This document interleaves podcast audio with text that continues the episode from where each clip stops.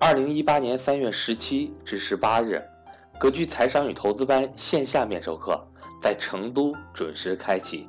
成都地区三百多位学员和赵正宝老师共聚一堂，畅谈投资。我本人也有幸全程参加了这次面授课程。赵老师除了给学员讲解投资股票的方式方法之外，也为大家详细解析了《传世书》的作者关善祥关老师。刚好我这段时间也一直在给大家分享《传世书》的内容，所以把赵老师在成都面授班对关善祥老师的评价也一同分享给大家。同时，关善祥老师四月份北京面授课已经没有名额，在接下来的六月二十九日至七月一日，关老师会在上海举办投资理财线下面授课。如果您认同关善祥老师的投资理念，请您抓紧时间和我联系。学员名额有限，今年关老师安排了四次面授课，明年也就是从一九年开始，不再参与格局的线下面授课程。我的手机为幺三八幺零三二六四四二，我的微信为格局全拼小写后面加上六八六八，也就是格局六八六八。下面让我们来听听赵老师对关老师的评价吧。他就是得道悟道的那种人，他对生活他看透了。然后在座的有很多人参加过我们留学的，真的，我们对一些问题的看法、观点都不一样。关于幸福的看法，关于生死的看法都不一样。你们参加过留学的都知道，就完全不一样。关老师他自己就讲他是怎么认为的，那他就完全不一样。你看他雪球，你看他雪球是不是公布他上映的那时候有篇文章对吧？你看他为啥把名字划掉，你知道吗？你看骗子都对对很多人不了解，都是骗子骗子。其实他所有钱都在他老婆名下，他钱不放他名下，全是他老婆名下。你不理解吧？全是老婆名下，所以他的名字不是他，都是他老婆。我们讲课都跟我们讲，他就是个悟道高人，我跟你说，真的。然后呢，我去第一次见关世强的时候，聊第一次去见的时候聊的时候，我就觉得挺奇怪的，因为我觉得这个人是个。不是看文字和见到这个真人，你就觉得是两个人。我一直怀疑这是个骗子，我也怀疑是骗子。怎么写的文字和这个人，我第一眼这个人就是我觉得很木讷，就是就是就是很木讷，不是那种特灵光的那种，是吧？我觉得木讷，但是我我一定要见见这个人。我见这个人，吃饭的时候一块儿在聊天喝茶的时候，我观察这个人的眼神极其灵光，就他的眼神就是绝对灵光，但是这个人表现出来是木讷的。哇，就那个人跟我说的，什么叫得道高人？就是他表现出来就是很木讷的，就很木讷，感觉就就就是大智若愚，就感觉就感觉他是若愚的。但是你仔细观察这个人，他他后来我跟他聊天，他的说话和他的眼神，你就看出来了，这个人特别有智慧，就这种感觉，真的就这种感觉。要不然我不敢轻易请他去留学什么的。哦，我就觉得不对劲儿。然后我俩聊，我就看他的点嘛，就聊嘛，是吧？我就跟他看，一是我俩聊投资什么的，我俩聊投资就聊了三十分钟，我跟他见了四个小时，就聊了三十分钟。没得聊了，就没得聊了，真没得聊了，因为就是那个武功高的人稍微切磋一下，就握握手就知道水平。这投资我俩就聊了三十分钟，真就三十分钟，没得可聊了。我聊了几个能力圈，几个那个，真的没投资没话题了，怎么都讲不出来该聊什么了。后来就聊，真的就聊国运，最后就聊成对国家命运的看法，对那个未来的这个看法，聊的最多。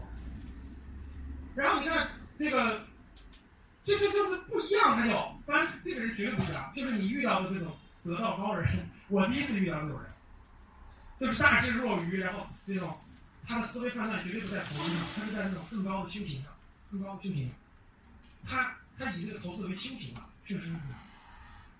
所以，我讲课是因为我是新东方主持人，我和老师新东方主持人，我们讲课已经有兴趣和有那啥了，他可不是，他讲课就是新鲜。他就有意思，新鲜，分享分享。我真的不知道他能安排几次课啊，我真不知道。就他讲完四月份，他下个月不想讲，他就不想讲。我决定不了他的。我我每次必须提前跟他说，我说这期课排到什么时间行不行？他说行。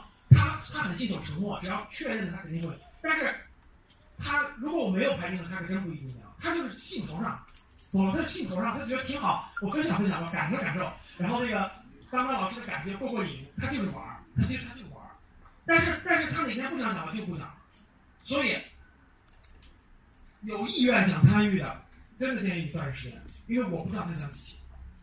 其实今年春节他就跟我说了，他说张老师啊，后面再讲两期我就不讲了，他就跟我说了，他就一八年就过一一一八年春节就给我发信息，我说行没事儿，咱们就那个我就尊重你的意愿就安排了，不是那啥，他绝对不是为了赚钱的，他绝对不是赚钱，他就不是为了赚钱。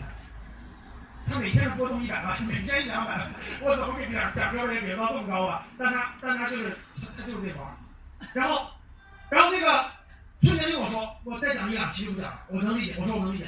后来是因为很多学员找归雪学老师跟他说，哎呀，关老师怎么不理我们？怎么怎么？他说啊，对了，我再我我我我还写点东西吧，给你们再分享分享。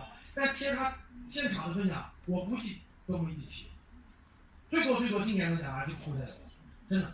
因为他会烦，他不像我们是讲师出身，他会烦，他他不以这个为他的兴趣，他就是玩儿，他就是新鲜，真的，这种得道高人你是很难遇到的，真的很难遇到的，遇到的不一样了，真不一样的。所以啊，教室里在座的各位，这个有有条件的服务人不要勉强，勉强没有必要。建议你三十多岁以上，然后呢，那个你的收入，咱的房间买完了，其他资产确实要配置的。这点，对关老师这点听他两三天的培训还是很有价值，这个绝对是。这种人我我也遇到，我很难遇到，遇到了我就让他展现展现他的才华。他是他是就是这种悟道的人，我原来那不是悟道，后来有这两个人，一个听完了之后，我每次听我听了四次，他每次让我在底下听嘛，确实每次不一样，理解层层次不一样。因为我第四次听和第一次听还是不一样，还是不一样。然后那个得道高人，那另一个自认为得道高人，他就给我讲解讲解好多东西，比如说你看他的动作，你看他的眼神，你看他的那个什么东西，然后他俩就对话。有一次上课，记不记得我们有那个桂林邮圈二期的，那个那个人那个学员就就问他问题，就问关老师问题，说你说了一堆话我们听不懂，说我们听不懂，他说的都是那种，他说的啥就那种，他说的是词，就是那种诗和词那种话，说你怎么怎么怎么地，然后关老师回复的是什么？说了句话，记不记得？就万万花丛中过，片叶不留声，他俩就拿词去对话，你知道吗？就是我们听不懂，你知道吗？关老师回复一句叫什么？万花丛中过，片叶不留声，大概这个意说的句。百花丛中过是片叶不留声，他讲他的追求的境界，他全是用这种话来说话。我们听了一愣一愣的，你知道吗？他说啥呢？然后那个人就经常跟我聊，他就跟我说，他说你看看这点，看这点，看这点，为什么他这样为什么？